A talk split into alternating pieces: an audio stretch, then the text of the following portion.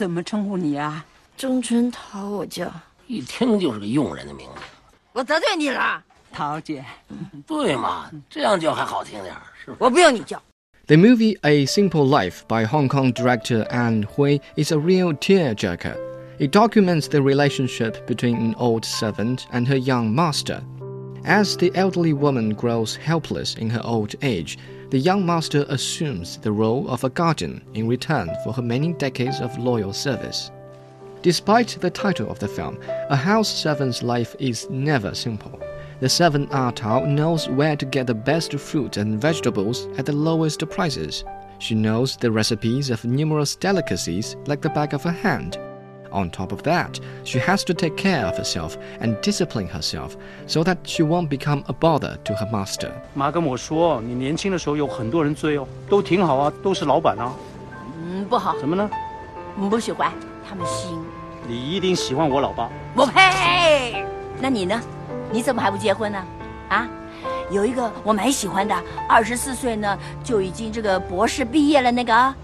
多好啊，那个。嗯。你不喜欢他肿眼泡？嗯。啊？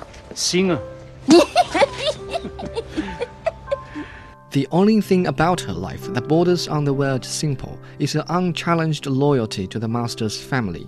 When she was young, Ah Tao turned down many admirers. As a result, she never formed a family of her own.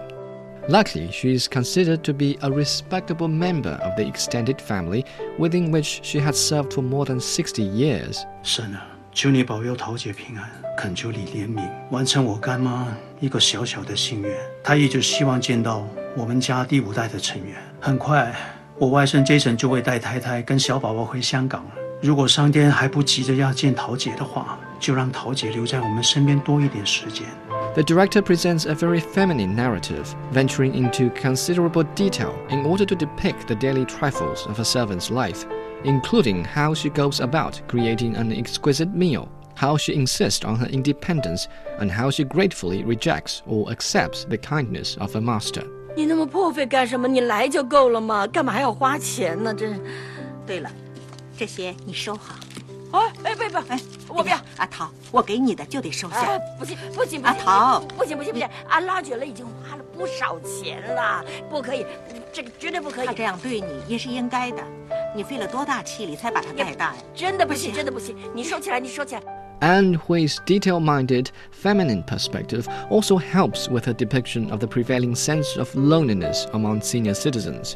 By putting the young master in the shoes of the aged servant, the director is able to highlight this loneliness through stark contrast. At one point, the master is seen awake and alone in a quiet apartment, a hint that the servant Ah Tao also spent many sleepless nights in a similar fashion.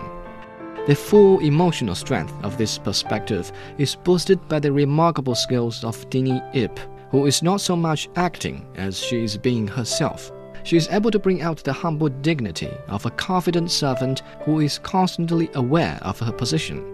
Andy Lau, as the young master, provides audiences with a departure from his normal on screen image, hiding the charm of his physical appearance behind his tender respect for the elderly lady. With an emphasis on detail, Ann Hui has created an emotionally powerful movie the slightly melancholic tone may make you think about old age and death. However, Ann Hui has not supplied enough food for thought in this regard. All she does is observe, relay, and let you observe.